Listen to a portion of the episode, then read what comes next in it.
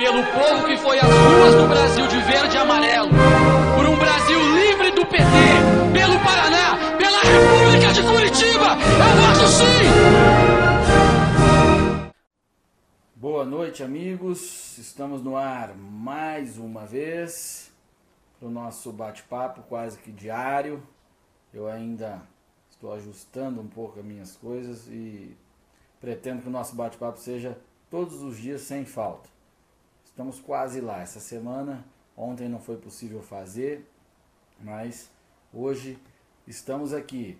O pessoal já vai chegando. Eu também estou compartilhando aqui essa transmissão no meu perfil e a gente já começa a trocar ideias. Bem, a bomba do dia é o BNDES. Vocês viram nos noticiários a, a presidente do BNDES, a senhora Ana Silva, é isso? Maria Silva, desculpa. A senhora Maria Silva pediu a sua exoneração, pediu para sair da direção do BNDES.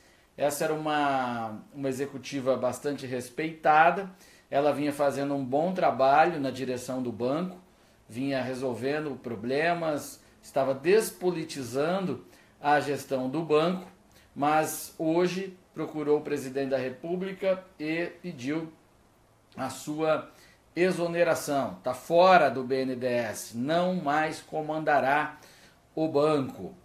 Antes de aprofundar as razões disso e por que, que isso é importante, eu quero agradecer já a todos que estão online, todos que estão acompanhando essa live e peço para que vocês compartilhem e uh, façam essa transmissão chegar até os seus amigos, seus conhecidos, alcançar o maior número de pessoas. Sempre friso aqui que a informação tem que chegar. Nós só vamos mudar esse país com a informação chegando. Então, por favor, compartilhe esta transmissão. Agradeço as páginas todas. Eu era direita e não sabia. Está sempre compartilhando. República de Curitiba, Movimento Brasil Livre, Terça Livre. Uh, e também quero lembrar que esta transmissão ficará disponível no meu canal do YouTube, o Paulo Martins. Você poderá assistir lá quantas vezes quiser, compartilhar, pegar, baixar, uh, me xingar, tá tudo lá também. Não tem problema nenhum com isso. Bom, voltamos ao foco da nossa transmissão. A dona Maria Silva saiu do BNDES. Qual é a razão disso? Nós podemos apenas fazer uma projeção do que é, né? até porque não temos um pronunciamento dela, não tem uma informação direta dela mas há alguns fatos importantes que podem ajudar vocês a ligar um ponto a outro. Durante a semana eu falei com vocês sobre o papel do BNDES no esquema de poder petista.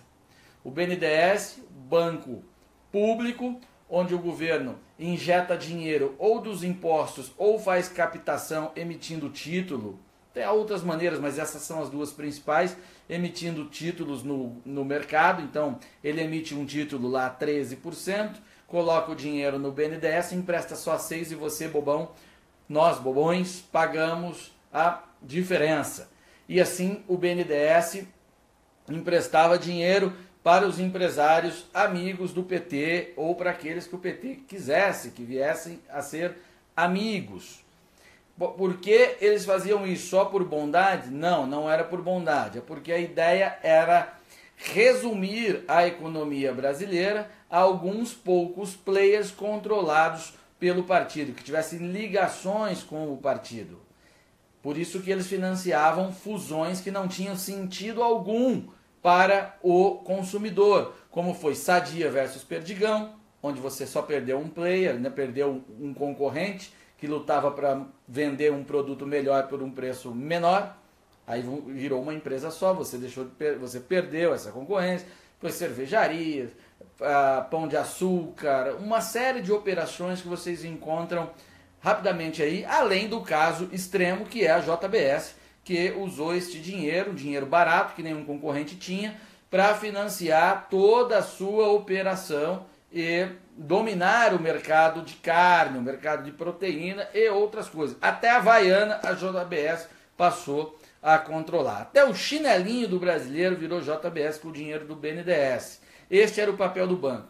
Portanto, o banco fez várias operações que não tinham lógica de mercado, tá? Tinham apenas lógica política. E isso gera consequências. E aí é que está a questão. Agora pense, o BNDES é comandado, foi comandado pelo PT de 2003, 2003 até 2016. São muito, é muito tempo. Né? São 13 anos de PT. Significa fazendo este tipo de operação. Então vocês não fazem ideia do valor envolvido nisso tudo. Porque a gente lê no noticiário só o que dá mais destaque, ah, JBS, que foram 20 bilhões, não sei quem foi 9 bilhões, o Eike Batista, que foi mais 9, 20, eu já até me confundo os números, não vou precisar os números, não importa. Mas certamente são operações que passam de 100 bilhões ao ano, com toda certeza. Tem uma fonte do TCU que me informou isso. Que no somado da gestão petista é mais de um trilhão de reais em operações suspeitas, em operações do BNDES aparelhado. Repetindo, na soma do tempo em que o PT permaneceu no poder, o BNDES fez operações superiores a um trilhão de reais. Vocês sabem o que é um trilhão de reais? Eu não faço ideia. Um trilhão de. Um trilhão são mil bilhões. Um bilhão são mil milhões. Então é dinheiro que a gente não consegue imaginar. É uma parte significativa do PIB do Brasil que foi gerida no esquema de financiamento controlado pelo Partido dos Trabalhadores. E a atual presidente, a que acabou de deixar, estava fazendo uma gestão exemplar, segundo informações que eu recebi. E ela resolve sair porque, sabedora deste passado do banco, e ela tinha mais interesse em dar um futuro para o banco, sabedora deste passado do banco, ela já estava incomodada com isso, e aí o, houve um movimento no Congresso e está para ser instalada uma CPI mista do BNDES. A caixa preta do BNDES poderá ser aberta. A, a dona Ana Maria, aliás, Maria Silvia, uh, Maria Silvia, eu estava falando Silva, desculpa. A dona Maria Silva, Silvia, que é uma profissional respeitada, falou: é demais para mim, eu não quero mexer com isso. Pegou o boné e vai sair, está saindo fora, vai cuidar da vida dela. Mas este é um ponto muito importante. É possível que seja instalada, já foi lida pelo presidente do Senado, Eunício Oliveira, a CPMI do BNDES. E aí a caixa preta, a caixa de todos os males, de um trilhão de reais poderá ser aberta. Imagine o que pode sair daí de dentro. A Lava Jato vai virar uma mangueirinha se a CPMI for bem feita. Porque não é toda CPMI ou CPI, ou seja, Comissão Parlamentar de Inquérito, que é séria. E aí eu quero fazer um alerta a vocês e uma convocação, se é que me permitem dizer isso. Vejam bem quem serão os nomes, os membros desta comissão e cobrem deles insistentemente, incessantemente acompanhe todos os passos deles para que o trabalho seja bem feito. Porque numa CPI, o cara que está lá, que é membro, se ele for bem intencionado e quiser escrafunchar, ele tem poder para isso. É um instrumento extremamente importante. Mas se ele for um sem vergonha, ele pode estar lá também apenas para proteger. Um membro de uma CPI mal intencionado, ele faz um estrago na comissão. Ele pode simplesmente proteger, trabalhar para barrar requerimentos, fazer requerimentos que não interessam só para tumultuar, para protelar, tá? medidas uh, de sabotagem mesmo. Tá cheio de exemplos disso nas CPMIs e CPIs do passado. Portanto, todos os, os holofotes, os seus esforços, tudo que você que acompanha, que é um ativista da política nacional, pela moralização na política nacional, você vai ter que estar em cima dos membros da CPMI, para que nenhum deles consiga servir de escudo para vagabundagem que poderá ser mostrada nesta comissão. Esta é uma comissão extremamente importante. É uma oportunidade de ouro de passar esse Brasil a limpo, como diria o Boris Casoy lá nos tempos do Fernando Collor, em 90, 91, quando ele ainda era o apresentador do TJ Brasil no SBT, saudoso TJ Brasil da época. Então, uh, há um instrumento a ser utilizado, que é a Comissão Parlamentar de Inquérito, e a gente pode utilizá-la para desnudar todo esse esquema de financiamento do PT via BNDES, não aquele de imposto sindical, aquilo é outra coisa, mas o via BNDES, que comprou o empresariado nacional, que agradou a elite nacional, que fez com que a elite dominante, que os petistas adoravam falar, servisse de joelhos ao projeto comunista totalitário do sem vergonha do Luiz Inácio Lula da Silva. Alguns deles já puxaram cadeia, como o seu Ike Batista, que fazia empresas, abria ações na expectativa de que ia produzir alguma coisa, vendia papéis e não em empresas que não produziam nada. Por essas, explicando para vocês qual era o papel do BNDES e por que, que ele dava esse dinheiro todo, vocês conseguem entender melhor como é que o Ike Batista ficou milionário, ficou bilionário com empresas que nada produziam. O Ike tinha uma petroleira que não produzia petróleo, uma petrolífera, né, que não produzia petróleo.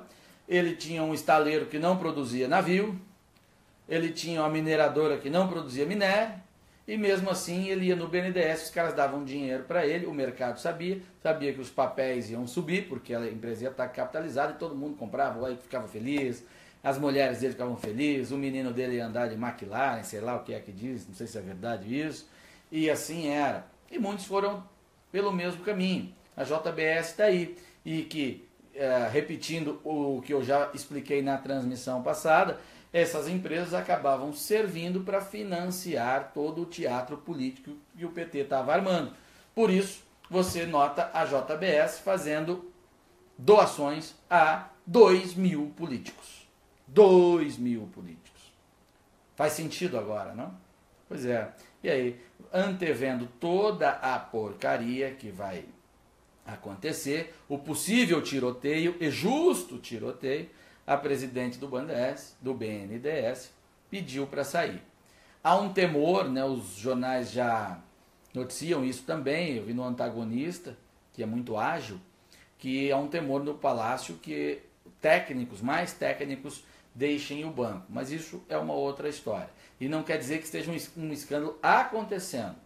Me parece que é para fugir do escândalo que essa gente não tem nada a ver e vai sofrer um desgaste incurável participando, sendo alvo de uma CPMI que pode desnudar um esquema de um trilhão de reais. Gente, eu não sei, eu estou tentando buscar exemplos aqui para um trilhão de reais e eu não consigo. Quem tem uma calculadora à mão, tente fazer aí. É, na verdade não dá porque um trilhão não aparece na tela. É dinheiro demais. Ninguém consegue.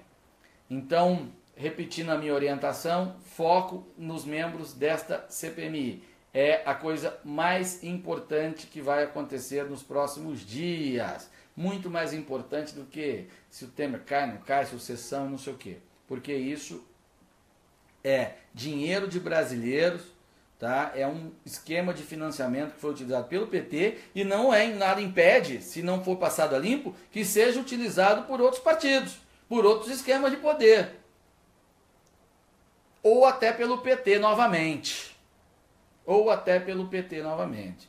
Portanto, é extremamente importante. Para a gente quebrar todo esse movimento revolucionário, é preciso atacar as suas fontes de financiamento.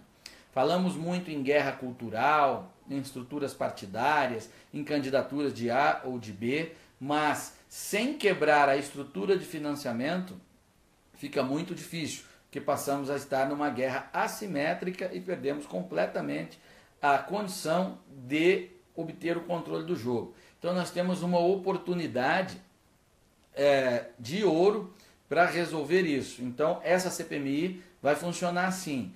As, além do o outro, a outra perna de, de quebrar o esquema de financiamento é o fim do imposto sindical, que a gente já lutou bastante e que deve ser votado nos próximos dias no Senado, que retomou a agenda da reforma trabalhista. Tem um pessoal aí perguntando para mim: você não sabia? Escute, eu não nasci no governo, eu não sou do governo, eu não nasci deputado, aliás, eu nem estou mais deputado já há meses, ok? E eu tenho informações como cidadão comum. Agora, o petista vem aqui para acusar, para encher o saco. Vá procurar o que fazer. Aqui não é lugar para petista. Petista não é bem-vindo nas minhas transmissões. Sumam daqui, voltem para a esgotosfera, bichos escrotos que saíram dos esgotos. Voltem para os seus lares. Aqui é para gente que quer entender o Brasil e que eu agradeço muito a todos, mais uma vez, que estão acompanhando essa transmissão, que compartilham essa transmissão, que vão compartilhar no final. Muito obrigado mesmo. Mais uma vez, vocês sim são importantes. Essa petezada palhaça que vem aqui tentar me ofender, é, isso não vale nada. Isso a é gente que quer o Brasil da ladroagem, que quer estar nas barbas do Lula para mamar mais um pouco, para ver o país ser sacaneado, para ver o país ser invadido por canalha comunista, para ver o país dar dinheiro para ditador, para Fidel Castro e para ser roubado. Essa gente que ainda defende o PT é aquilo que eu já usei há alguns anos na televisão. É o estuprado que se apaixona pelo estuprador. É inexplicável. O petismo ele é mais do que uma opção partidária, é um estado mental então, não perca muito tempo discutindo com um petista. Estou explicando isso para vocês, eu não estou perdendo tempo. Vocês notem, se o sujeito às vezes é só um desinformado, você tente. Você vê que não tem jeito, é estado mental, é psiquiatria. Então não é para você, a não ser que você seja psiquiatra. Imagino que não, são poucos os psiquiatras que estão aqui. Então, sai daqui, petezada, voltem para seus esgotos, bichos escrotos. Enfim, ficou claro qual que é a questão do BNDES. É uma transmissão mais rápida hoje, eu tenho é, compromisso. E, e, peço que vocês reassistam, se for assim, ou que me perguntem. Eu vou ler em seguida todos os comentários. Essa transmissão ficará ao vivo, ao vivo não, compartilhada também no YouTube, tá? Como sempre eu estou fazendo no canal Paulo Martins. Vocês, por favor, assinem esse canal também, ajuda bastante a gente ter uh, veículos próprios, linhas próprias, meios próprios de disseminar informações. Durmam com este número neste fim de sexta-feira. Ou vão até o, o bar, de preferência, no, no seu happy hour e tal, se divertir com os amigos, mas vá com este número na cabeça. Um trilhão de reais. É só isso que está em jogo. Obrigado mais uma vez e a gente se fala até numa próxima transmissão. Abaixo o petismo, dane-se a esgotosfera e viva o Brasil!